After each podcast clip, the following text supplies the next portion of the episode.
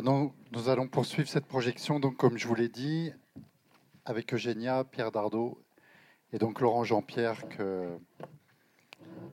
qui va animer cette discussion, donc euh, qui va durer une petite heure, 50 minutes, une heure avant de, avant de, vous laisser euh, la parole. Voilà, Laurent, et je vous amène des carafes d'eau tout de suite. Oui, bonsoir à toutes et à tous. Bon, c'est pas facile de. Est-ce qu'on m'entend bien là? De prendre la parole euh, après des paroles euh, aussi fortes et aussi émouvantes. Euh, bon, je ne sais pas exactement pourquoi Emmanuel Favre avait voulu programmer ce film, mais j'ai une petite idée. Alors, il me semble que bon on l'a vu aussi avec ce film et on va le voir dans la discussion qui, va suivre. Ce qui se passe au Chili euh, nous interpelle depuis, euh, depuis 50 ans. Alors, euh, évidemment, avec la révolution chilienne de 1973, avec le coup d'État et le, disons, le, point d'entrée dans la contre-révolution néolibérale qui, qui, nous occupe depuis 50 ans. Et puis avec cette conjoncture plus, plus récente qui a été rappelée dans le film, dont je donne quelques, quelques jalons, mais qui, qui ont été données. Bon, la révolte de, 2019, euh, sur laquelle le film s'ouvre, et puis euh, ensuite, euh, vous l'avez entendu, la, mise en place d'une assemblée constituante en mai 2021. Et puis l'élection de, ce jeune président de 35 ans à 56%, Gabriel Boric, en décembre 2021. Et puis une conjoncture qui s'est poursuivie, puisque effectivement, la constitution que cette euh, Assemblée euh, a mise en place euh, et a écrite a été rejetée en septembre 2022 à 62%.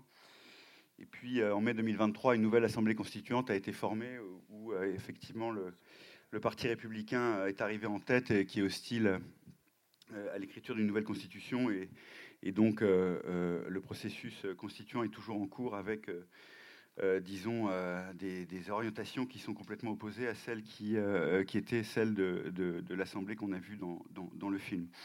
Donc ça, c'est, disons, un, premier décor. Le deuxième décor, vous l'avez entendu, disons, dans le, dans le film, c'est l'idée d'une deuxième révolution chilienne, une révolution féministe et une révolution, disons, qui a porté très haut des, des, espérances euh, disons, dans l'écriture de cette constitution.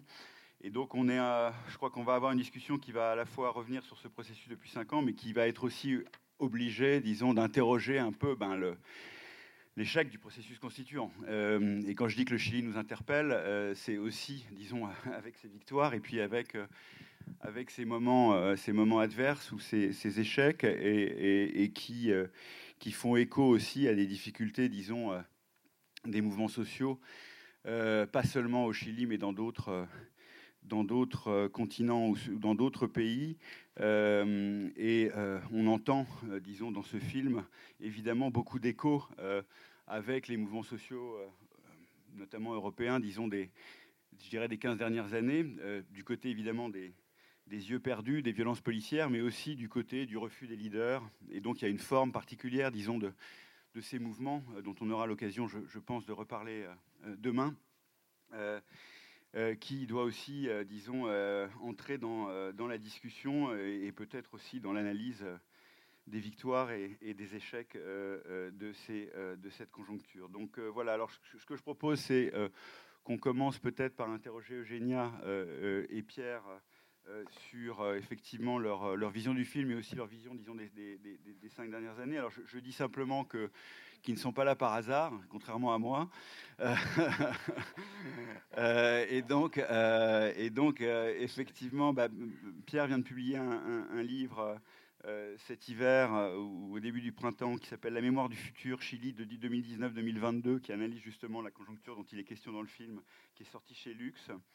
Et puis Eugénia a sorti deux livres cette année et un troisième à venir, euh, euh, l'Amérique euh, latine embrasée, qui revient sur deux, siècles d'histoire politique, disons en Amérique latine et de, et lutte, et, puis apparaître dans une nouvelle petite maison d'édition que je recommande à toutes et à tous, Terre de Feu, pour le premier titre de cette maison, Naissance d'une révolution, histoire critique du mire chilien, qui revient précisément sur un mouvement très important, disons, dans le l'expérience et la, première révolution chilienne. Donc je, propose peut-être que Génia, tu, reviennes un peu sur ce que t'inspire la, projection et puis le, disons le fait d'avoir revu ce film et puis aussi comment tu analyses, euh, disons, ce passage, au moins jusqu'à, disons, la fin du film, avant qu'on aborde la, conjoncture qui a suivi, 2019-2022, jusqu'à l'élection de Boric, dont le discours est interrompu, sans doute pas, complètement par hasard. Merci beaucoup Laurent euh, pour cette question. Euh, je suis vraiment ravie d'être ici et puis très émue après avoir revu ce film que j'avais vu avant les derniers événements qui euh, qui gâche euh, l'espoir euh, et l'élan de ce processus magnifique qui a eu lieu entre 2019 et 2022 au Chili. donc je commence par dire que les mobilisations qui ont véritablement secoué le Chili, qu'on désigne habituellement par le mot estallido et, et qu'on pourrait peut-être est considéré comme un processus révolutionnaire, peut-être qu'on pourra revenir euh, là-dessus, euh, Pierre, euh, s'inscrivent, enfin, ont une courte durée et en même temps s'inscrivent dans une séquence beaucoup plus longue à laquelle s'est référé Guzman aussi, je vais y revenir. Donc, il y a d'un côté, enfin, euh, ces mobilisations reprennent euh, en partie euh, des demandes, des revendications, des rêves qui avaient été ceux de la période Allende, de Salvador Allende, qui a été président du Chili entre 70 et 73, qui a été à l'échelle mondiale le premier candidat à, être porté par une coalition marxiste et à arriver au pouvoir par les urnes et non pas par une révolution armée et qui a porté un projet qui était extrêmement radical sur le plan social et économique euh, et aussi culturel et politique et en même temps euh, voulait euh, amener ces changements tout en respectant les institutions préexistantes et la Constitution et aussi le pluralisme et la démocratie dans le sens plus libéral du, mot. et donc Allende a été renversé par un coup d'État le 11 septembre 1973. Donc cette année, on commémore justement les 50 ans du coup d'État et peut-être qu'on pourra revenir plus tard aussi sur les débats euh, qui ont lieu actuellement au Chili euh, euh, entre la droite et la gauche et qui reviennent sur le sens de ce coup d'État et sa légitimité aussi. Donc Allende est renversé par Pinochet qui instaure une dictature qui a duré 17 ans et qui a dans un premier temps beaucoup reprimé et puis qui a été porteuse d'un projet euh, de, contre-révolution ou de révolution conservatrice, euh, disent euh, certains, et qui a en fait privatisé euh, l'éducation, la santé, euh, les retraites. Euh, or, après le renversement de la dictature, les gouvernements qui ont été au pouvoir et qui s'auto-qualifiaient comme de centre-gauche n'ont pas rompu avec cette politique de, privatisation et néolibérale de, Pinochet. donc les mobilisations de 2019 viennent en grande partie à contester cet ordre politique, euh, social et économique hérité de la dictature, en réalité jamais remis en cause euh, à partir de 90 et du retour euh, de, la démocratie, enfin, même si, le terme peut être contesté. Et, et les personnes qui sont les protagonistes de ce processus de l'estallido, ce sont des jeunes générations, des jeunes personnes qui n'ont euh, pas vécu sous la dictature. Donc cette référence constante à la peur, euh, au fait de perdre la peur, fait référence aussi au fait que les générations euh, précédentes, surtout celles qui avaient vécu la dictature, avait été marqué par la peur, la peur de la répression, et qui du coup avait été euh, incapable ou avait eu beaucoup de mal à euh, se mobiliser, à, contester l'ordre hérité de la dictature. Euh, et cette nouvelle génération, elle est à la fois, on le voit un tout petit peu moins dans le film, héritière des mobilisations qui commencent à avoir lieu au milieu des années 2000, donc de nouveau par des jeunes personnes qui était né après la dictature, des élèves du secondaire d'abord, ensuite des étudiants universitaires. Il y a eu un, mouvement étudiant extrêmement dynamique et massif au Chili à partir du début des années 2010 qui demande la gratuité de l'éducation. Il y a eu quelques références à ça et euh, qui a été doublé d'un mouvement féministe extrêmement puissant et massif, euh, euh, dont la traduction on a vu justement au moment de l'estallido. Donc il ne s'agit pas, ce n'est pas une explosion spontanée de plein de types de mécontentement, mais aussi un mouvement qui a été porté et auquel ont participé des personnes qui se mobilisaient déjà, qui s'était déjà organisé au Chili et euh, pour le mouvement féministe au moins, mais pas que, euh, en coordination avec euh, des mobilisations, l'Argentine, le Brésil, etc. Et euh, donc, euh, des, euh, et, auxquels se sont ajoutées aussi des personnes qui, pour la première fois, se mobilisaient, se politisaient et sortaient dans la rue. Peut-être la première jeune femme qui a été interviewée fait partie de ces secteurs sociaux, de cette jeunesse des quartiers périphériques qui se mobilise pour la première fois, qui se politise par, la même, par le biais des mobilisations. Et, euh, et à, la fois, on voit dans le film, je crois, ce, regard de Guzman qui est à la fois un regard euh, qui, qui, porte une forte sympathie, et pas seulement la sympathie, de l'admiration pour ces mobilisations et leurs protagonistes, et euh, qui essaie de trouver les continuités avec sa propre lutte et aussi identifier les différences. Donc peut-être ça, c'est aussi un autre sujet sur lequel on peut revenir plus tard.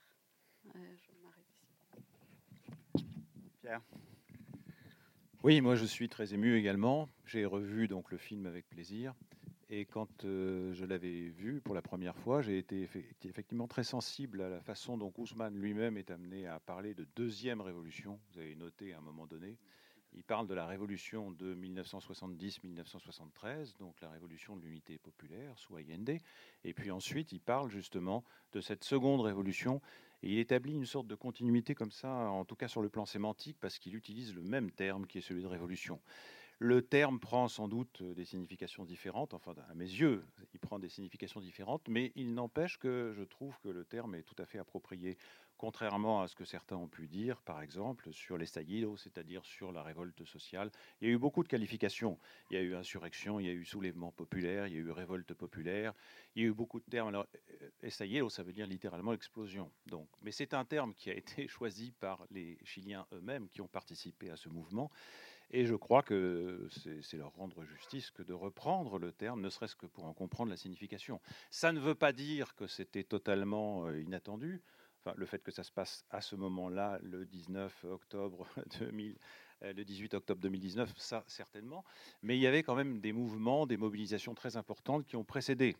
Par exemple, je, prends cet exemple-là parce qu'il a été donné par plusieurs euh, interlocutrices, plusieurs femmes euh, qui, qui, étaient questionnées par Kuzman, qui est le système des AFP, c'est-à-dire le système des retraites, qui est un système terrifiant, un système qui a été mis en place sous la dictature en 1980, qui est un système par capitalisation, un système qui fait que euh, le travailleur est amené à cotiser de façon obligatoire pendant toute sa vie, et les cotisations ensuite sont gérées par des sociétés privées qui s'appellent justement les AFP, les sociétés donc euh, d'administration des fonds de pension. On pourrait dire ça comme ça. Et il faut imaginer ce que ça signifie.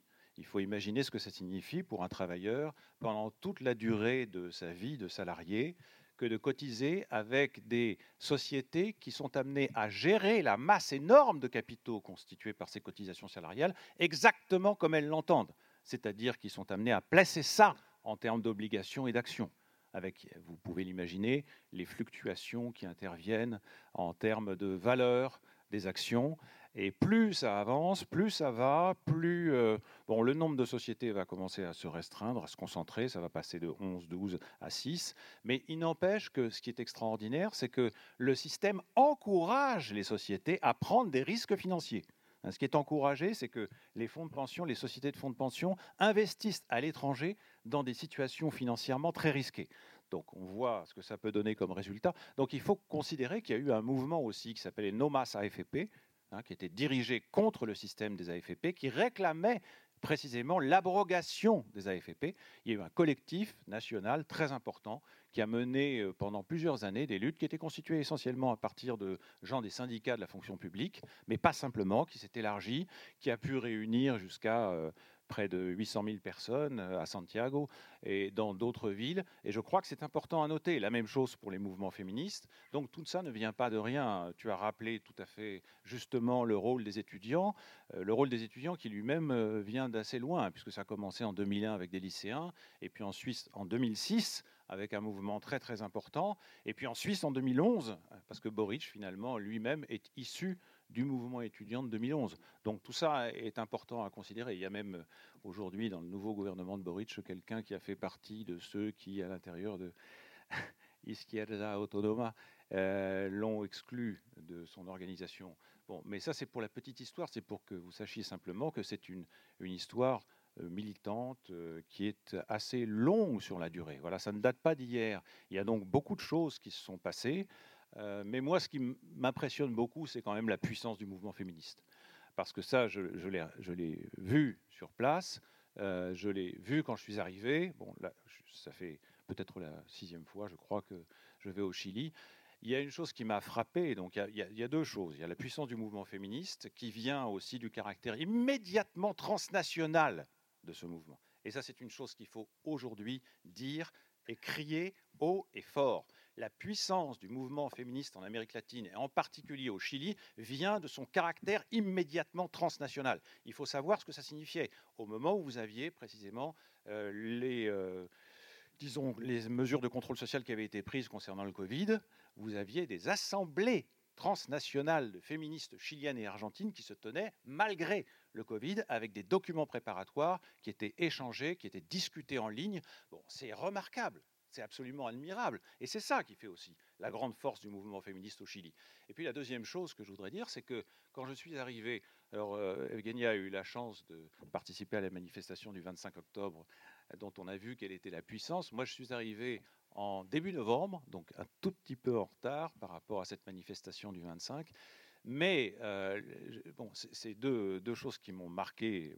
La deuxième m'a marqué à vie, c'est-à-dire la, manifestation du 8 novembre, dans laquelle un étudiant en psychologie, Gustavo Gatica, a perdu les deux yeux. Et c'était une manifestation qui était très violente, où on entendait, il y avait les gaz lacrymaux, il y avait les bomberos, il y avait les camions de pompiers qui circulaient sans arrêt, etc. Et puis, euh, juste avant, pour euh, c'est pour embrayer un petit peu sur une remarque que tu as faite. J'ai participé à une table ronde, il y avait plusieurs personnes comme ça, et, on nous demandait notre avis sur ce qui se passait. Et il y a une question qui m'a été posée sur les gilets jaunes. Alors je n'en revenais pas. je n'en revenais pas parce que, donc en 2019, hein, donc on est le 6 novembre 2019, et quelqu'un me demande, mais euh, les Gilets jaunes, c'est un truc de droite, parce que les sénateurs et les députés de la droite chilienne n'arrêtent pas de se réclamer des Gilets jaunes.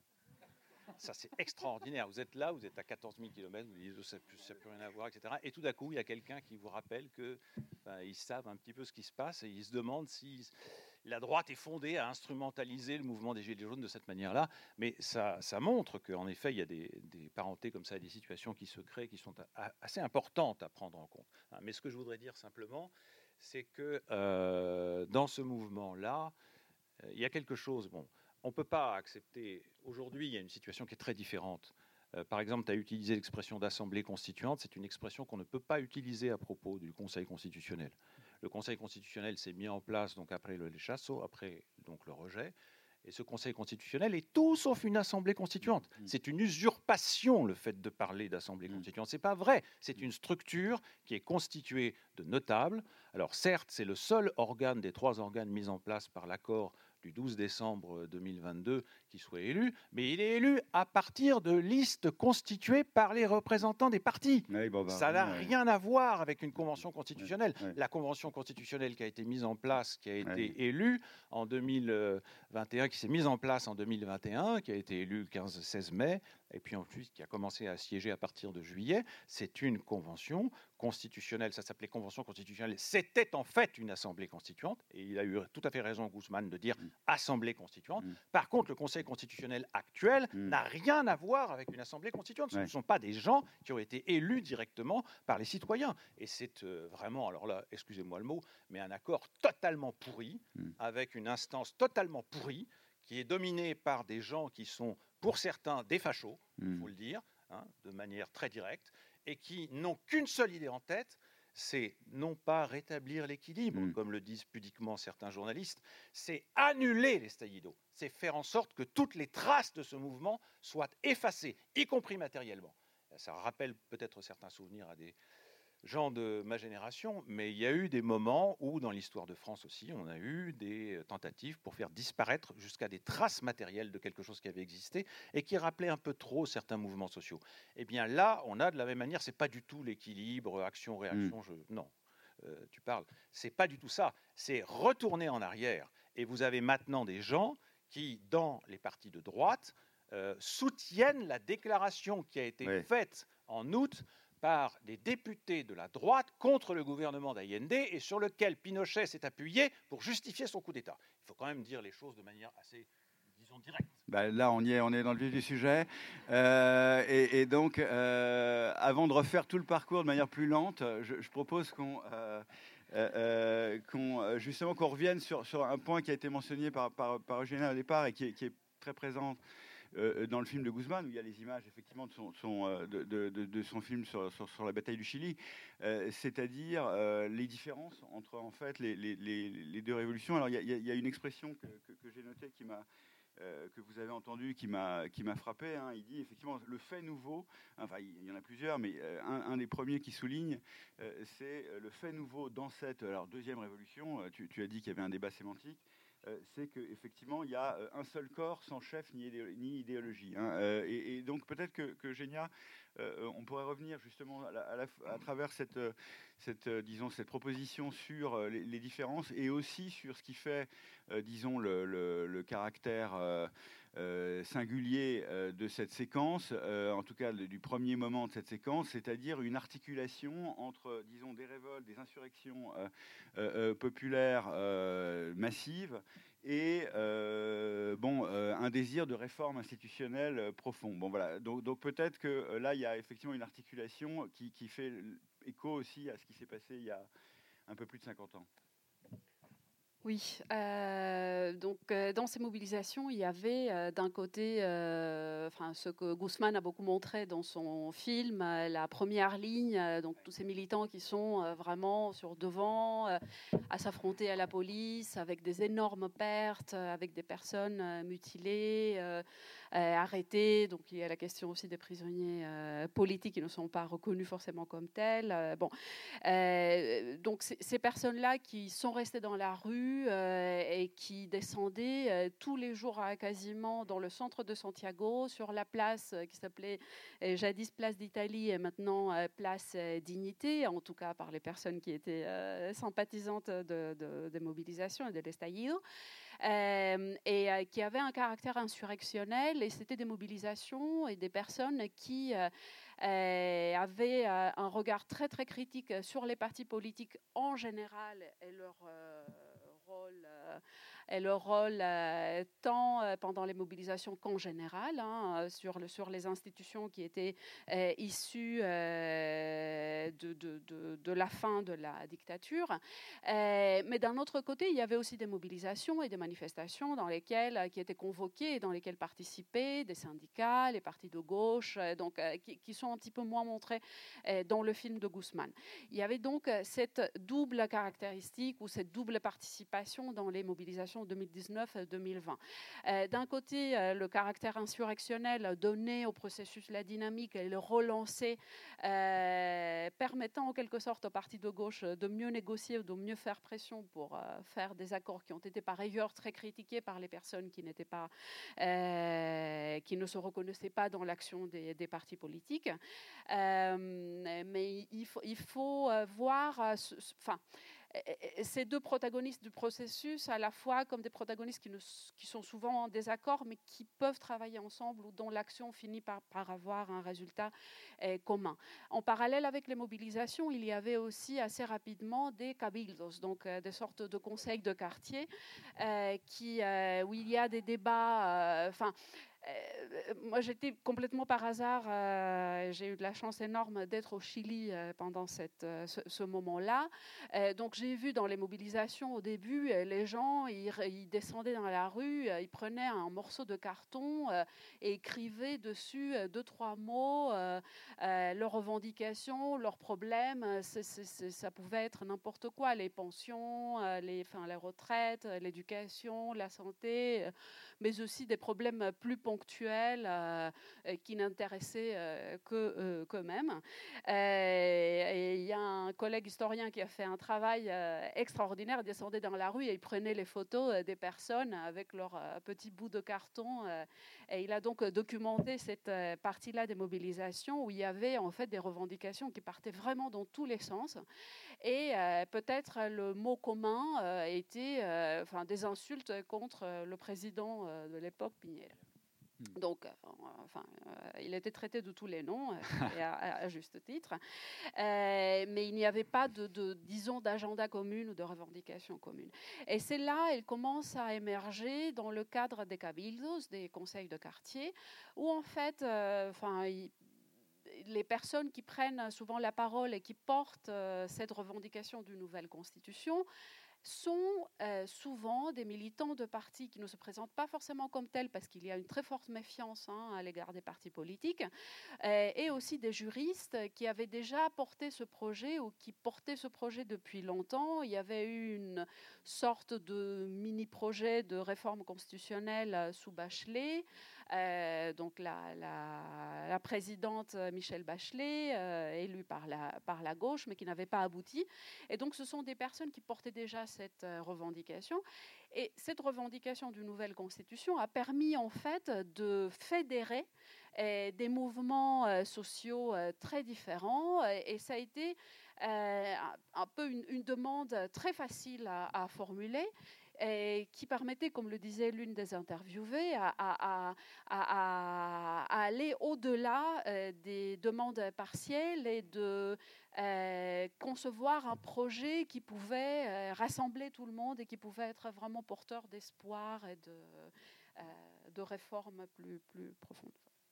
Peut-être Pierre, tu, peux revenir justement sur la, fabrique un peu concrète de la Constitution et puis aussi sur ces points, sur les points justement, euh, disons, euh, les points saillants qui peuvent à la fois bon, exprimer son ambition, mais aussi peut-être les résistances qu'elle a rencontrées. Oui, alors la question est assez complexe. tu as, le mérite de la poser comme étant une question complexe, je te remercie. Mais en effet, si on y fait bien attention, il y a deux aspects. Il y a un premier aspect qui est le fait euh, d'avoir conscience, c'est très remarquable dans la façon dont les participants, euh, les, femmes qui sont interviewées sont amenées à dire leurs sentiments sur la constitution de Pinochet. On a affaire à un système qui est très cohérent, qui est très pervers. Il y a une des femmes qui utilise très justement l'expression de système pervers. Un système pervers qui a été très astucieusement et intelligemment mis en place voilà ce qu'elle dit, et elle a tout à fait raison. Et il faut savoir que ça, ça apparaît comme une sorte de verrou, comme une sorte de blocage. C'est-à-dire que vous avez des luttes pendant euh, assez longtemps, notamment à partir du début des années 2000. Vous avez euh, des manifestations importantes dans différents secteurs, les poblaciones notamment sur la question du logement. Et puis, euh, à chaque fois, on se heurte à cette espèce de mur qui est celui de la constituante, ou plutôt de la constitution, parce que, en l'occurrence, la constituante de Pinochet, on pourra y revenir, mais c'est peut-être pas tout à fait le terme approprié. Toujours cette constitution mise en place par Pinochet en 1980. il faut savoir qu'au centre de cette constitution, vous avez un principe qui s'appelle le principe de la subsidiarité. Alors attention, subsidiarité, vous, avez, bon, on peut l'utiliser de différentes manières. Hein. Par exemple, aujourd'hui, on l'utilise beaucoup dans le langage qui est celui de l'Union européenne. On parle de subsidiarité. Bon, là, ça a un sens très précis. C'est un terme qui est hérité. Euh, bon, d'une sorte, euh, oui, d'une encyclique euh, du pape Léon, je ne sais plus lequel d'ailleurs. Peu importe, en l'occurrence, le principe de subsidiarité, c'est un principe qui consiste à valoriser les organismes intermédiaires. Donc on va valoriser les organismes intermédiaires, on va considérer que par exemple la famille est un organisme naturel intermédiaire, et puis qu'ensuite vous avez d'autres organismes intermédiaires, et que les individus finalement doivent leur importance politique à leur participation à ces organismes intermédiaires. La constitution de Pinochet de 1980 commence par la famille et l'unité de base de la société. Et elle enchaîne en disant que l'État reconnaît la place des organismes intermédiaires. Donc tout ça est repris purement et simplement d'un langage qui était très connu, hein, qui était celui de, l'Église. Mais comme souvent dans l'histoire, euh, c'est souvent, en plus c'est le début de l'histoire du néolibéralisme, donc euh, ça tombe bien parce que ça permet d'illustrer quelque chose d'assez important, c'est que le néolibéralisme reprend des choses anciennes, mais il les recycle. C'est-à-dire, la difficulté, c'est ça, c'est qu'il utilise des termes qui sont très anciens, mais il leur donne une nouvelle signification. Et là, par exemple, Jaime Guzman, qui est le père, le père de l'artisan, si vous voulez, la constitution de Pinochet, celui qui a été chargé très très tôt par la junte d'élaborer un projet de constitution, celui qui sera adopté donc en 1980. C'est quelqu'un qui va repenser ce principe de subsidiarité en fonction d'une exigence, celle de la construction d'une société de marché. Et ça signifie que par conséquent, l'État n'a pas le droit de faire directement une offre. Quand vous avez un marché, par exemple, vous avez des parties prenantes diverses, etc. Vous avez des sociétés privées qui font des offres, etc. L'État, par le principe de subsidiarité, se voit défendre d'intervenir. Ou alors il faut vraiment que la preuve soit apportée que euh, les entreprises privées ne peuvent pas faire bien ce que l'État ferait. Mais il faut que ce soit démontré et il faut que ce soit tranché par un vote du Congrès. Hein. À l'époque, c'est comme ça que ça se. Bon. Or, ça, c'est très important à comprendre parce que souvent, les gens se disent Mais alors, si c'est un État subsidiaire, c'est un État qui est faible. Maintenant, c'est tout le contraire. C'est un État subsidiaire, il n'a pas le droit de faire des offres sur un marché, mais en même temps, il est extrêmement fort. Il est interventionniste, il est activiste, il est efficace parce qu'il construit en amont les conditions du fonctionnement des marchés. C'est pire. C'est encore pire. C'est très pervers. Peut-être à la Constitution actuelle. Alors la Constitution pas de 2021. Bah, la euh, pas, actuelle, pas actuelle, malheureusement pas, celle de 2021. celle du processus constituant.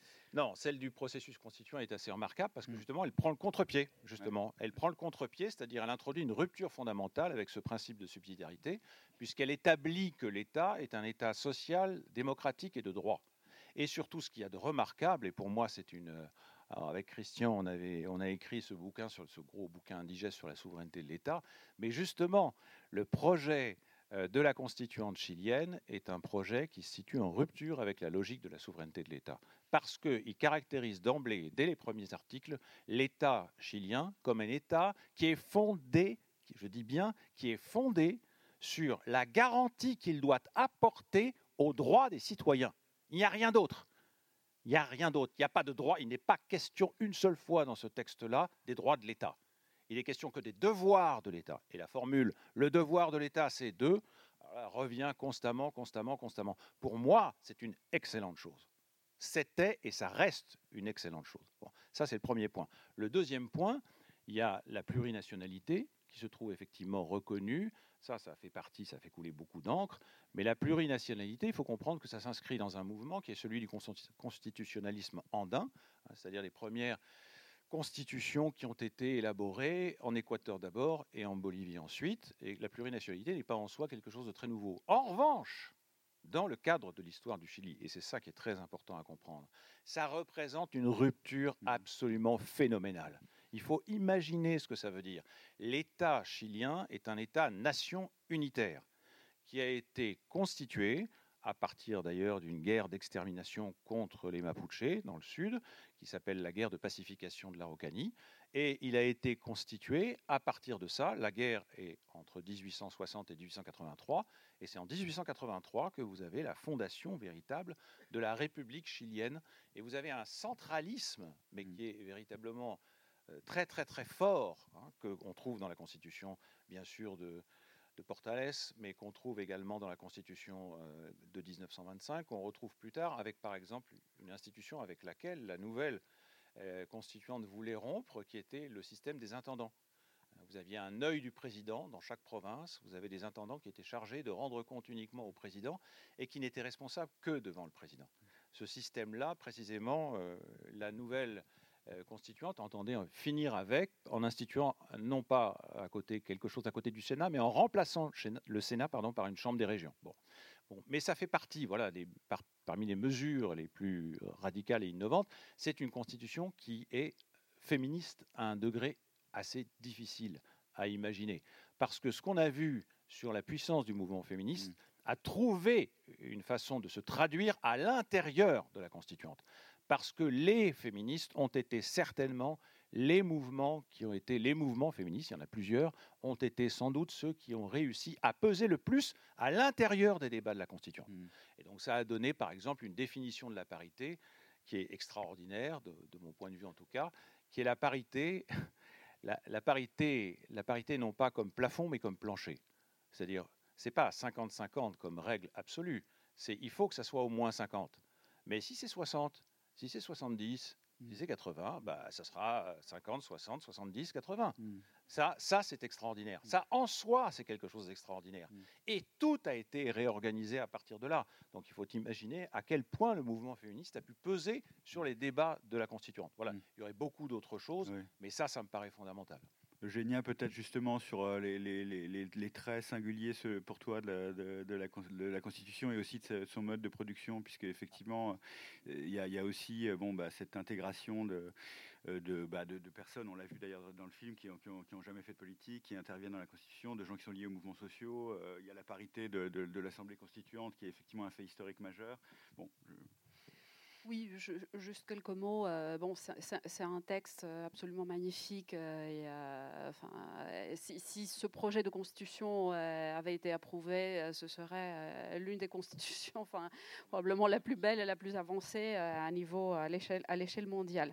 petite parenthèse, parce que je ne sais pas, pour nous c'est évident, mais il faut le dire. La constitution que le Chili a, a aujourd'hui, c'est le seul pays qui a une constitution qui a été promulguée euh, sous une dictature hein, et qui est toujours euh, en vigueur, euh, certes réformée, mais, mais bon. Donc il s'agissait de remplacer cette constitution écrite sous la dictature de Pinochet par une constitution qui aurait été quand même une véritable merveille.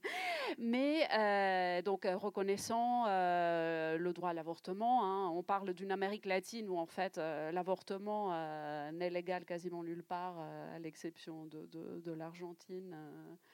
Euh, euh, mm, et, et, la neurodiversité, donc énormément de droits, l'écologie, enfin on peut revenir là-dessus et peut-être euh, Pierre peut en dire un petit peu plus sur, sur les, les différentes réformes et droits qui étaient accordés dans la Constitution et qui traduisaient en fait les luttes et les revendications de mouvements sociaux. Donc les personnes qui ont participé à cette assemblée constituante n'étaient pour la plupart pas des militantes et militants de partis politiques, vous l'avez été, ne l'était plus, euh, mais euh, militaient dans les mouvements sociaux euh, de longue date, ou de, moins longue date pour certaines et certains.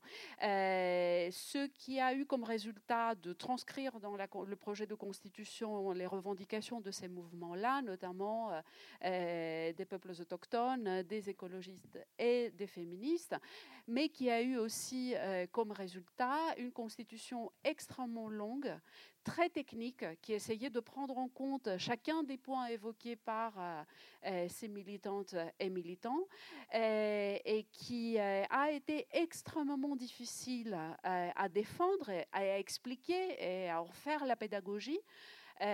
notamment dans les auprès de personnes euh, qui euh, avaient un niveau euh, de scolarité relativement faible dans les quartiers populaires et, qui n'ont pas compris ce texte constitutionnel en fait et son, contenu. Donc j'ai des amis qui faisaient cette campagne-là, qui allaient dans les quartiers et qui essayaient d'expliquer de quoi il s'agissait, ce qui était dans la Constitution et les gens ils ne comprenaient pas ou en tout cas n'avaient pas la possibilité de lire et de comprendre et qui, du coup, se fondait beaucoup plus sur l'explication de la Constitution par les médias ou par la télévision, même si je ne soutiens pas du tout personnellement la thèse d'une manipulation des, des, Chiliens qui aurait expliqué l'échec du référendum du 4 septembre 2020 alors là, on, voilà, on, glisse lentement, euh, mais, euh, sûrement vers la question effectivement de l'échec hein, euh, et, du rejet de la Constitution. C'est-à-dire, bon voilà, donc là, il y, a une première hypothèse qui a à voir avec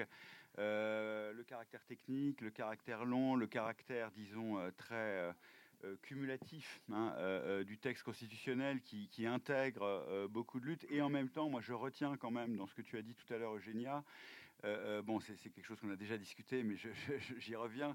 C'est-à-dire le, fait qu'il y, euh, y, avait quand même, donc il y avait deux choses, quoi. Il y avait cette assemblée constituante, puis il y avait ces conseils citoyens. Bon, donc, dont tu as dit que les mots d'ordre, les revendications pouvaient être, disons, très terre à terre.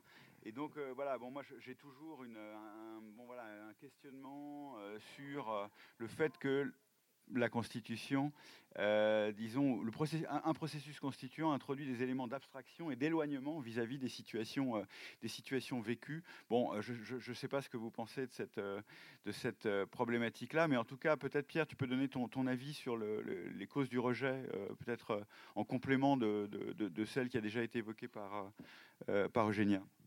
Je croyais que tu allais me demander d'intervenir sur la question de l'écologie. Je m'apprêtais déjà à répondre, mais je vois que Non, mais bien sûr, je peux en parler, mais ce n'est pas une des raisons de l'échec. Parce que les raisons de l'échec, elles sont multiples. Il y en a beaucoup. Euh, en tout cas, ce qui est réducteur, c'est effectivement de présenter les choses euh, de manière à euh, instiller l'idée selon laquelle finalement c'est uniquement dû à la campagne des médias. La campagne des médias était affreuse, mais maintenant on a tous l'habitude de ce que peut être une campagne des médias orchestrée par les grands monopole de la presse euh, et de la télévision à droite. Bon, alors, on a eu Bolsonaro, on a eu Trump, et c'est pas fini. On a beaucoup de choses comme ça. Euh, mais il faut dire, c'est vrai, au Chili, il y a une puissance, il y a une concentration extraordinaire des, médias, des grands médias. Et évidemment, ça va dans un sens qui est très précis, c'est-à-dire en l'occurrence, c'était furieusement engagé contre l'adoption du projet de constitution. Et il faut dire à cet égard c'est pour ça que ça ne peut pas tout expliquer, cette campagne de dénigrement, qui est une campagne pour le rechazo, qui commence, qui commence dès la réunion, dès l'ouverture de la constituante, le 4 juillet 2021.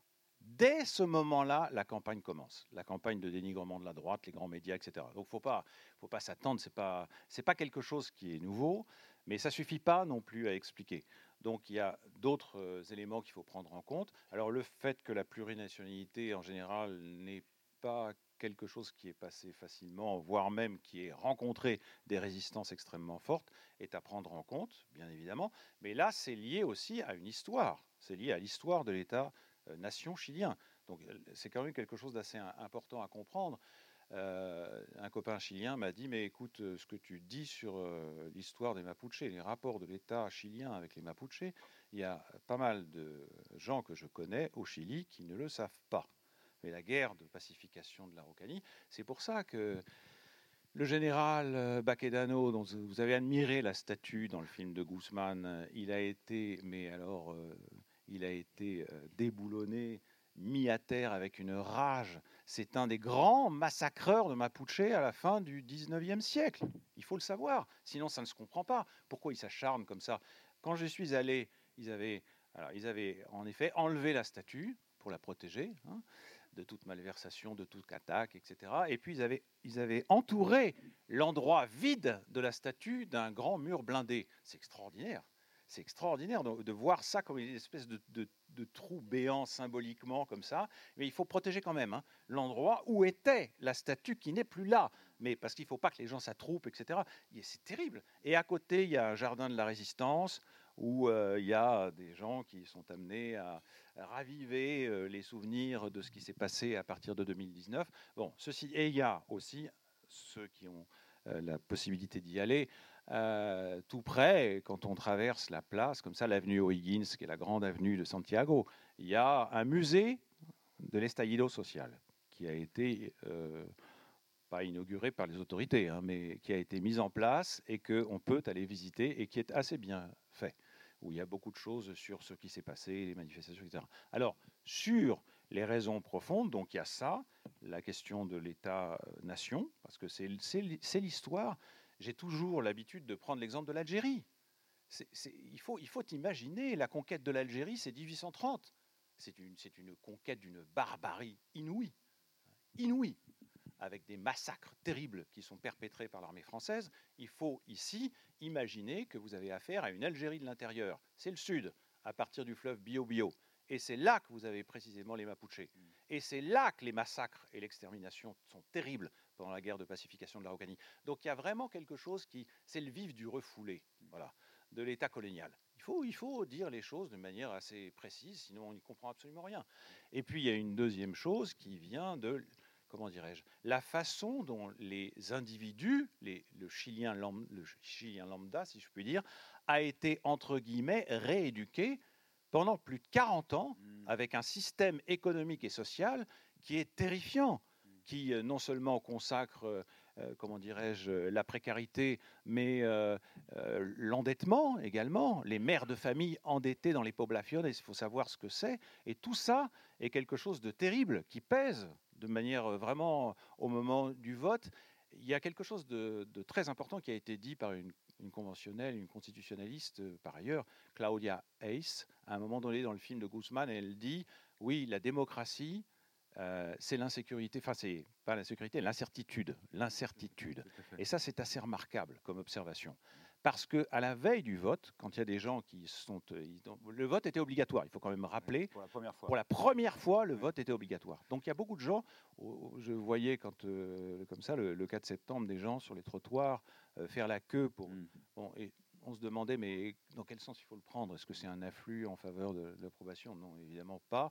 Mais il y avait donc cette contrainte qui pesait, avec une pénalisation, une menace de pénalisation financière si on n'allait pas voter. Et puis vous aviez une sorte, euh, oui, pourquoi ne pas le dire, euh, de crainte, de crainte devant l'inconnu. C'est une crainte terrible. C'est vraiment, alors là, la, peur de l'incertitude. Et vous avez des gens qui, au dernier moment, ont dit, bon, rechazo, qui ont, qui ont donc euh, rejeté. Bon, ça n'est pas suffisant, mais l'éducation ou la déformation néolibérale donnée par le système pendant plus de 40 ans, ça pèse. C'est pas la même chose que quand en France, on est amené à l'époque à lutter tranquillement contre les saloperies de Giscard d'Estaing ou Raymond Barre, puisque à l'époque c'était ces gens-là qui nous gouvernaient. Ce n'est pas la même chose, c'est pas équivalent. Le système néolibéral se met en place au Chili, en Amérique latine, d'une manière terrible. Il anticipe sur ce qui va se passer, bien sûr, en Europe et dans d'autres pays d'Amérique latine, mais il le fait d'une manière qui est terrible, parce que c'est immédiatement extrêmement brutal dans la vie quotidienne de millions de gens. Mmh, Eugénia, tu voulais réagir aussi à cette question de la déformation. Oui, euh, enfin plusieurs questions évoquées, mais je vais essayer de faire vite. Euh, la première chose, c'est euh, que, enfin, l'une des conséquences de la dictature et puis de la concertation qui, qui, enfin, de tous les gouvernements post-dictature qui en fait se sont très peu fondés sur une véritable démocratie, sur une véritable participation citoyenne, et ont eu comme conséquence le rejet des partis, ce qui amène à des, à des expressions insurrectionnelles comme celle que nous avons vue dans le film, mais aussi dans vers une méfiance où c'est, euh, plein de gens disent ben voilà, les partis sont tous les mêmes, ils sont tous pourris, ils sont tous corrompus. Euh, la droite et la gauche, c'est pareil. Euh, et, de toute façon, les, euh, les, les, politiciens, tout ce qu'ils veulent, c'est mettre notre argent dans leur poche, comme le disait la, la, la militante de la population dans le film. Donc, et, ça, ça a une conséquence très importante aussi dans le cadre de la campagne pour la Constitution, parce que, en fait, dans un pays où la plupart des gens n'ont plus du tout l'expérience de ce qu'est un État social. En fait, quand on leur dit on va prendre vos retraites, on va les mettre en commun et puis on va partager de façon plus équitable, les gens ils se disent mais en fait ce qu'ils vont faire c'est prendre mon argent que j'ai mis des années et des années à, mettre de côté et ils vont euh, me le voler et je ne vais plus jamais le revoir. Donc euh, euh, la Constitution elle a eu du mal à passer parce qu'en fait le projet social qu'elle défendait était très peu concret pour une bonne partie des, des, votants, notamment des personnes qui n'ont pas voté pendant des, années et qui ont été appelées à voter et qui avaient une méfiance vraiment très très profonde des institutions et des partis politiques et de la politique en général, qui étaient identifiés à l'idéologie. donc, en plus, il y a un fond d'anticommunisme. De, bon. je m'arrête là sur ce point. Deuxième point que je voulais évoquer, c'est le fait qu'il y avait dans ce projet des valeurs qui sont très majoritaires chez cette jeune génération, donc le féminisme, l'écologie, la justice sociale, etc., mais qui ne sont pas majoritaires dans l'ensemble de la population chilienne. Donc cette constitution, elle a aussi été rejetée parce qu'elle ne correspondait pas forcément et qu'il n'y a pas eu le temps non plus de faire une vraie campagne en profondeur auprès de secteurs qui auraient pu être peut-être changer d'avis, mais qui n'ont pas euh, eu le temps d'avoir tous les arguments. Et, puis, euh, sur la question de l'incertitude, il ne faut pas oublier que parler d'incertitude en 2020, euh, ce n'était pas du tout, ou en 2019, ce n'était pas du tout la même chose qu'en 2022. en 2019, cette mobilisation énorme, elle a lieu dans un cadre, dans un contexte qui n'est pas celui d'une crise économique. En fait, l'économie chilienne, elle mmh. marchait très très bien à mmh. l'époque. En 2022, euh, c'est le désastre post-Covid, etc. Donc euh, vraiment une situation terrible pour euh, les secteurs populaires et aussi pour les petites classes moyennes, voire pour les classes moyennes bien installées. Et la dernière chose que je, voulais évoquer est la question des peuples autochtones. on, a, on a vu Elisa Loncon, il y a eu une très forte mobilisation, un très fort soutien mm. des militants mapuches et d'autres peuples autochtones, parce qu'il n'y a pas que les Mapuche au Chili, euh, pour le projet constitutionnel, mais euh, les Mapuche sont euh, un groupe si vous voulez, extrêmement hétérogène, et ils n'ont pas été majoritaires à voter pour la Constitution. Hmm. Il y en a eu beaucoup qui ont voté contre parce que les églises évangéliques sont très présentes parmi les, les, peuples autochtones, et donc très opposés à la Constitution pour différentes raisons, mais entre autres euh, le droit à l'avortement. Euh, il y a eu aussi euh, enfin, cette peur ou cette opposition à une politique qui, qui, qui, faisait de l'État chilien un État plurinational parce qu'ils avaient peur que ce serait utilisé pour reconduire leur marginalisation sociale. Et donc, il y a une très forte peur chez les peuples autochtones euh, au Chili, aussi à cause de la tradition centralisatrice de l'État, que euh, une, euh, une politique, disons, de discrimination positive, pour prendre ce terme, bon, pas, terrible, mènerait à une nouvelle marginalisation, à une nouvelle exclusion par rapport à, enfin, mais sous une autre forme peut-être une avant-dernière question, mais tu, voulais réagir, mais je, te laisse réagir, mais je pose ma question euh, malgré tout.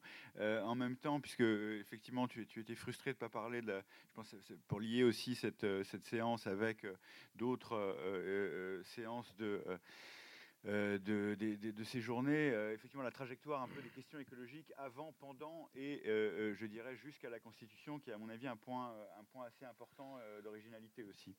C'est un point très important parce que bon, dans la région, en Amérique latine, c'est quelque chose d'assez diversement pris en charge, on peut dire ça comme ça, les questions de l'écologie. Et là, en l'occurrence au Chili, il y, a un, passé quand même de lutte écologiste assez assez fortes, assez importantes, qui ont conduit d'ailleurs le gouvernement de Boric il y a quelques mois à renoncer à, mettre un holà, finalement, un point final, même un, gros projet extractiviste. Euh, donc c'est des choses qui sont importantes, qui sont à, bien, bien noter. Mais ce que je voudrais dire, c'est qu'il y a un lien, aussi paradoxal que ça puisse paraître, entre cette question de l'écologie et d'autre part ce que Evgenia vient de dire sur les Mapuche. Parce qu'il y a eu euh, sur la question des, précisément des biens communs naturels. Il y a eu plusieurs euh, sessions euh, à l'intérieur de l'Assemblée constituante sur cette question du statut des biens communs naturels. Il y a d'abord un article qui a été voté sans discussion aucune, qui est un article qui proclame que la nature est sujet de droit. Bon, ça, ça fait référence encore une fois à une tradition qui remonte à l'Équateur, la Bolivie, etc. Mais immédiatement après, il y a eu une discussion sur les biens communs naturels, et là, il y a eu une discussion assez, conflictuelle. Euh, sur la question de savoir quel est le statut qu'on doit leur accorder. finalement, il y a eu un juriste, dont je tairai le nom, qui a trouvé une distinction subtile entre les biens communs euh, naturels qui sont appropriables et les biens communs naturels qui sont inappropriables. Mais ce qui est très important, c'est qu'on est arrivé au vote d'un article dans lequel l'eau était considérée comme un bien commun naturel inappropriable. Et c'est en toutes lettres dans le projet de constitution. Et c'est l'eau dans tous ses états. Il faut savoir ce que c'est que l'histoire de l'eau depuis l'installation de la dictature de Pinochet pour se rendre compte de ce que signifie en termes d'avancée la rédaction de cet article.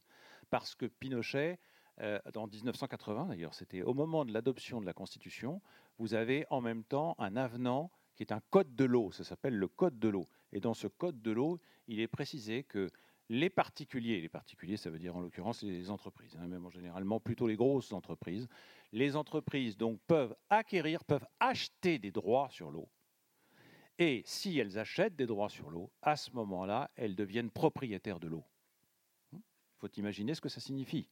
Donc vous avez un marché de l'eau qui s'est constitué sous la dictature.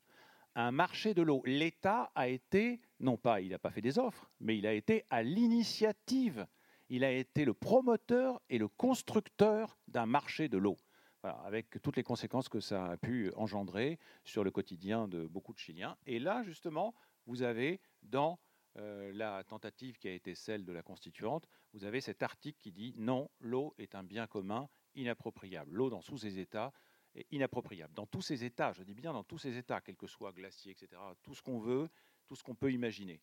Et il faut quand même dire, et c'est là que je vois le lien, et je m'arrête là-dessus, mais je vois le lien avec la question des Mapuches, c'est que il y a eu une discussion sur est-ce que on parle de biens communs universels Est-ce qu'on dit que les biens communs naturels sont des biens universels? Il y a une suspicion des délégués mapuche à l'intérieur de la Convention constitutionnelle ou de l'Assemblée constituante, et cette suspicion venait du fait qu'ils avaient peur que, en invoquant une espèce d'universalité abstraite, on en vienne à les déposséder de leurs droits sur leurs terres ancestrales.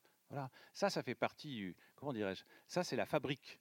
Voilà comment ça se fabrique une constitution, avec de telles discussions, avec de tels conflits. Ça nous apprend, et c'est pas mal, parce qu'on n'a pas tellement l'habitude de ça, particulièrement en France, mmh. mais ça nous apprend qu'il n'y a pas de véritable démocratie sans délibération conflictuelle. Mmh. Ça, c'est une des grandes leçons aussi qu'on peut retenir de ce qui s'est passé au Chili.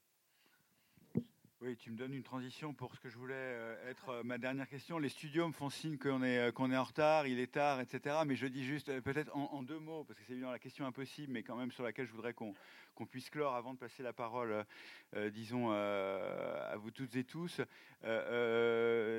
effectivement, les, leçons. Hein, voilà. Donc, en préparant cette, cette séance, Eugénia m'a rappelé, oui, surtout pas de laboratoire chilien, le Chili n'est pas un modèle, etc et elle a raison.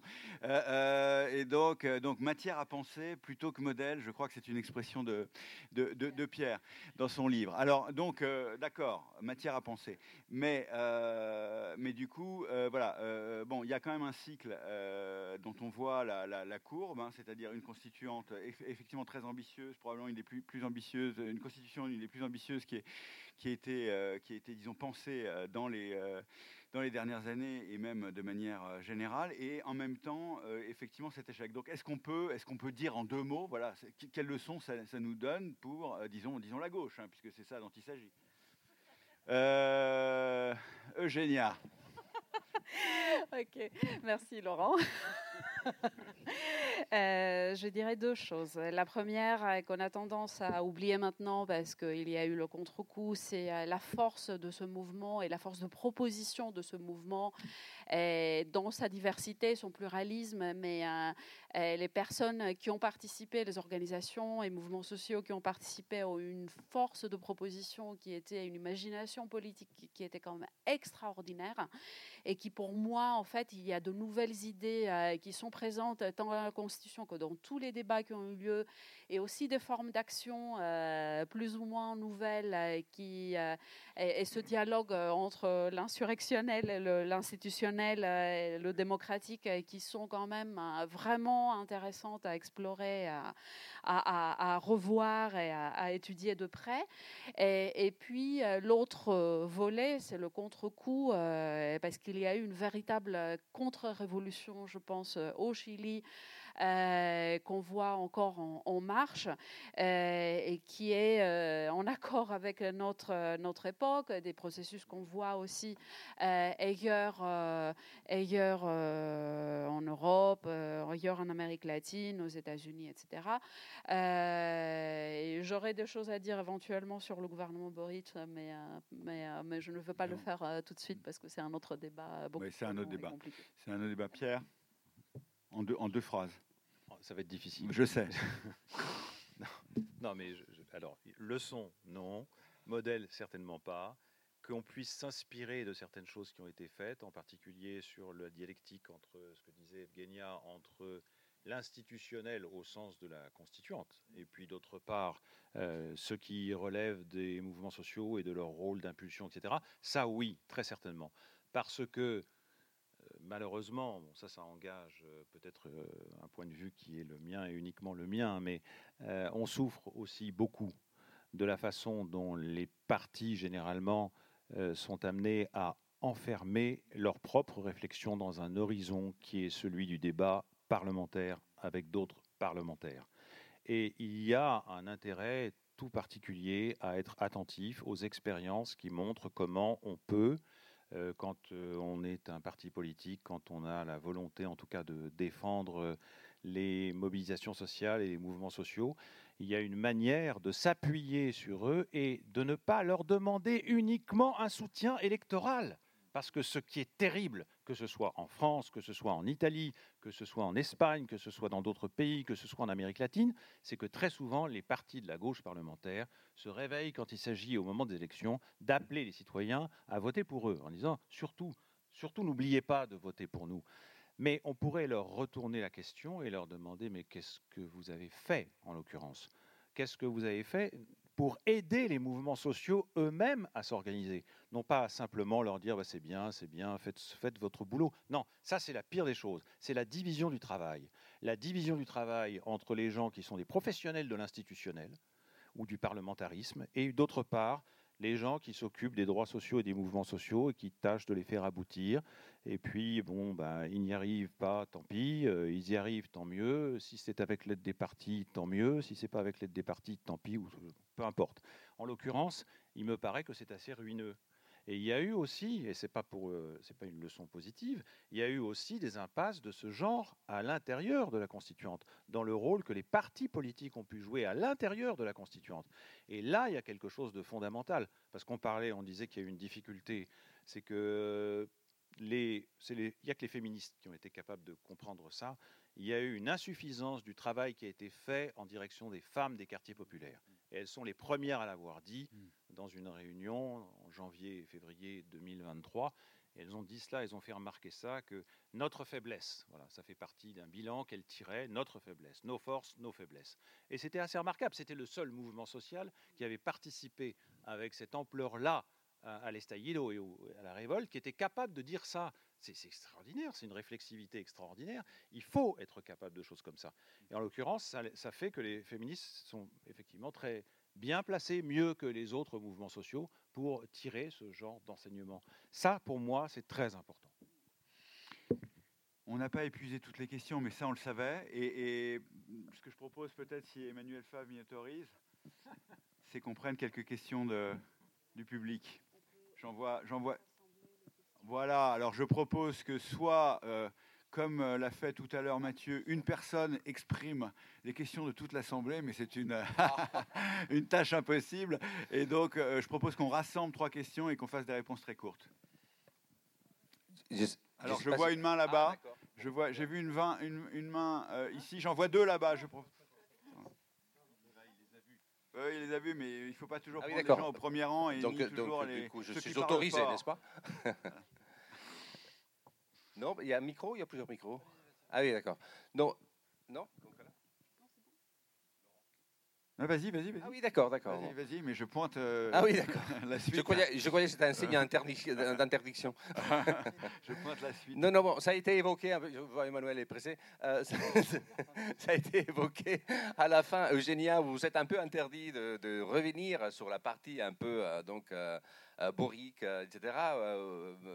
Euh, Pierre, vous l'avez davantage évoqué, mais euh, c'est qui nous saute aux yeux un peu avec cette histoire-là, et je voudrais en savoir davantage, hein, ce n'est pas, pas une interprétation que je vais faire, mais c'est qui saute aux yeux un peu, c'est à un moment donné quel rôle joue, vous l'avez évoqué assez directement, quel rôle joue euh, la, clôture de la représentation politique quoi, dans cette affaire-là, et comment, et comment est-ce que la logique constitutionnelle, la logique constituante ne se condamne pas elle-même à reproduire ces formalismes de, l'autoréférentialité à partir du rôle du représentant politique. Et on les voit dans tous les partis européens qui, ont prétendu en Espagne avec Podemos, bon, on ne va pas revenir sur la LFI en France, etc., mais on le voit d'une façon méthodique et systématique, une sorte d'autosabordage euh, permanent autour de la, désertification de tout ce qui pourrait échapper à la boucle de la représentation politique. Je réponds pas maintenant propose qu'on prenne la question de madame, parce que voilà, sinon c'est juste là. il y a, d'autres questions un peu derrière, tout à fait. Oui, merci. En fait, euh, euh, c'était juste, vous parliez de la. Parmi les difficultés. Ah oui, oui. Oui, oui, bah alors, c'était parmi, parmi les difficultés la, euh, la crainte de l'inconnu. Vous évoquiez ce qui a pu faire euh, que ça n'a pas, ça n'a pas abouti. Euh, je voulais juste euh, évoquer la crainte de l'inconnu. C'est, ce qui est complexe, c'est ces passages, la difficulté de passer d'une soumission à l'ordre établi, de, l'obéissance, à pouvoir se responsabiliser chacun de, de, de cette de cette liberté nouvelle, en fait, de cette possibilité de parler de tout ce qui sont échangés. Mais voilà, je voulais juste souligner ça.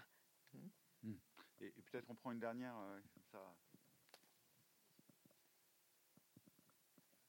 Peut-être que vous pouvez répondre à la, aux, deux premières. Ah, tu crois Non, non, non, non, non, non. On n'est pas dans ce, on n'est pas des productivistes de la réponse. Hein.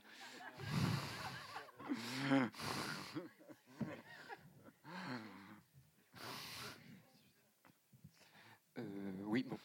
Euh, vous avez vite fait évoquer la question des assemblées populaires et souvent par le passé, dans des phases révolutionnaires, à différents moments de l'histoire, il y avait des tensions dans ces assemblées populaires entre des groupes euh, qui euh, estimaient que c'était un moyen d'accéder, par exemple, à une constituante, et d'autres qui voyaient dans les assemblées un moyen et une fin, un lieu de pouvoir. Est-ce que ce type de tension était également existé dans cette phase-là? Merci de reprendre cette question que que j'avais posé de manière moins franche et directe que, que, vous. Donc je propose qu'on inverse pour les réponses. Pierre d'abord, Eugénia ensuite, et on s'arrêtera. Et évidemment en, trois phrases. En trois phrases, alors ça va être un peu difficile. Déjà, première phrase. Alors concernant, concernant la question qui a été posée, oui, sur la logique infernale, euh, auto-référentielle de la représentation politique, la première chose que je voudrais dire, c'est qu'il ne faut pas du tout confondre, contrairement à ce que la droite elle-même a fait au Chili, D'ailleurs, une bonne partie de l'opinion publique est tombée dans cette confusion. Il ne faut pas confondre le statut de la constituante avec le statut du Congrès, c'est-à-dire avec le, statut qui est celui des représentants parlementaires. Normalement, quand on parle, à propos en tout cas de la constituante, on parle des, gens qui sont dans la constituante, on peut parler de, de conventionnels, on peut parler, etc. Mais on ne doit pas parler de représentants. Jamais les gens qui sont les constituants ne sont pas des représentants, ils sont des délégués. Donc on doit dire non pas diputados, mais delegados. Et on doit, normalement, on devrait respecter tout le temps cette règle, qui malheureusement n'est pas toujours respectée. On devrait toujours dire ça. Parce qu'ils sont là pour une tâche momentanée. En l'occurrence, là, en plus, euh, bon, c'est 9 mois plus 3, maximum 12 mois, donc ça fait un an au maximum. Et pendant un an, on va leur demander, premièrement, pendant trois mois, d'adopter un règlement sur le fonctionnement interne de l'Assemblée constituante et ensuite de débattre dans commission de tas de choses comme la question de l'eau dont j'ai parlé, la question des peuples autochtones, la question de la plurinationalité. Tout ça parce que, bien évidemment, il y a une pression qui a été faite dès le début pour limiter dans le temps. Ça, c'est peut-être une des contraintes les plus terribles la contrainte temporelle, le fait de fixer une telle échéance comme ça, et ça a été bien sûr à l'initiative de la droite, c'est-à-dire que ce sont des gens qui ont voulu à tout prix corseter, enfermer le travail de la constituante dans des délais aussi brefs. Donc je ne ferai pas de confusion entre les deux. Hein. Ça, a été fait, encore une fois, ça a été fait, ce qui fait que par exemple la chute de popularité de Boric euh, a mécaniquement entraîné une chute de popularité dans le travail que faisaient les délégués de la Constituante. Donc voilà, il faut distinguer les deux, me semble-t-il.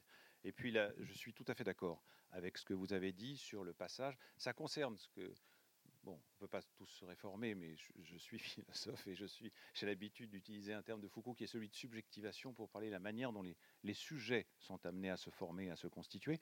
Et là, en l'occurrence, c'est vrai. Il y a eu une subjectivation collective extraordinaire, par exemple dans le mouvement féministe, avec euh, c'est très impressionnant quand on voit, vous avez l'image de ces corps comme ça qui sont, qui sont euh, véritablement unis dans cette manifestation pour chanter l'hymne féministe de la stésis. Ça, c'est très fort. Mais vous avez une subjectivation collective qui n'est pas du tout, du tout, du tout euh, à l'échelle de toute la société. La société chilienne, une grande partie de la société chilienne demeure conservatrice et demeure complètement à l'écart. Donc vous avez une subjectivation collective accélérée avec une politisation accélérée en l'espace de trois ans, c'est incroyable. Et puis en même temps, vous avez des gens qui n'ont pas pris part au premier vote, y compris le 25 octobre, lorsqu'il s'est agi de voter pour la constituante. Et vous avez ces gens-là, tout d'un coup, on leur dit, eh ben maintenant, vous n'avez pas le choix, vous devez voter, le vote est obligatoire et ils sont là devant l'inconnu et il faut qu'ils disent oui ou non. Ils ont les destins de leur pays entre les mains. Eh ben, il y en a beaucoup qui disent effectivement ben non, on a peur de cet inconnu-là et on n'en veut pas, donc on rechasso. Et il y a beaucoup de gens qui ont voté rechasso, non pas pour parce qu'ils étaient informés sur le contenu de la Constitution et qui détestaient tout ce qui était dit sur les femmes, etc. Pas du tout, mais parce que tout simplement ils avaient cette peur. Hmm. Voilà, ça c'était. Génial. Pour conclure très, très rapidement. Donc, euh, je dirais au, sujet de l'obéissance euh, qu'il y a eu un retour de la peur aussi. Euh, cette réflexion qui revenait souvent, voilà, on a perdu la peur, on a perdu la peur avec le Covid, la pandémie, la peur est revenue et c'est, ça a été aussi un, immense obstacle au succès du projet constitutionnel. Et, et c'est sur, sur les assemblées, oui, il y avait les deux. Euh, parfois qui coexistaient dans la même assemblée et parfois il y avait des assemblées en fonction de euh, la culture du quartier, par exemple dans le sud de Santiago, euh, vers, dans, dans, dans, des quartiers qui étaient plus entre, entre la ville et la campagne, en fait, il y avait beaucoup plus de... Enfin, euh, de militants euh, écologistes euh, qui étaient contre la traduction, enfin beaucoup plus, plus proche de l'autonomie et qui étaient contre la traduction, une traduction institutionnelle et qui croyaient vraiment en l'importance et en la valeur intrinsèque de l'expérience qu'ils faisaient dans le cadre de ces assemblées. Donc ces expériences ont coexisté. Euh, il y a eu des débats très forts, y compris dans ces assemblées, de la part de personnes qui n'étaient pas forcément d'accord avec cette euh, vision. je suis convaincue que ça a, laissé des traces très très fortes et très, euh, très profondes chez les personnes qui ont participé de ces expériences, mais elles ont eu du mal à s'inscrire dans la durée. en tout cas, au-delà de peut-être de formes d'organisation dans ce quartier-là. Et de, eh, mais euh, ce, sont, d'après les cas que je, connais, aussi des personnes qui n'ont pas forcément voté, euh, qui ont voté pour la constituante, mais qui ne, sont pas, ne se sont pas sentis par ailleurs euh, très concernés par tout le processus constitutionnel qui, a, qui a suivi, donc qui ont été un peu aussi à la marge de ce, de ce processus-là. Merci. Merci. Euh, génial, merci Pierre. Merci beaucoup.